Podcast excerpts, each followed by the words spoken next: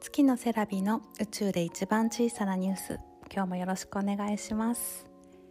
この番組は私の普段の出来事や考えていることなど日記を綴るように音声で残していくポッドキャストです。お時間が許す方はどうぞお付き合いください。このポッドキャスト昨日の配信から BGM を変えました。どうですかね？最初ねえーと、BGM をつけてたんですが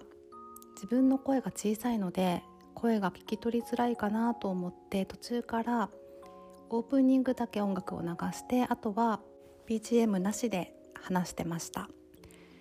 やっぱりですね BGM があった方がラジオっぽいなって思っていてトートさんとかしょうまさんが BGM をつけていてもちゃんと聞き取れますよって言ってくださったのでその言葉に後押しをされてどんな BGM をつけようかなってずっと探していて私が大好きな「ムーンリバー」という曲のオルゴールバージョンで自由に BGM で使ってくださいって書いてあるのを見つけたのでこれからは新しい BGM でいこうと思います。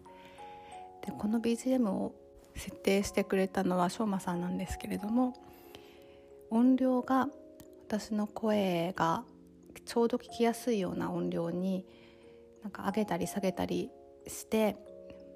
毎回スマホにそのファイルを送っては大きすぎたとか小さすぎたって言ってあの作業をしてくれてたんですね。で最初は「ムーン1」っていうタイトルで次は「ムーン2」とかタイトルを微妙に変えてくれてたらしいんですね。でそれが作業が夜中結構遅くまで続いてしまってなかなかちょうどいい音量にならなかったので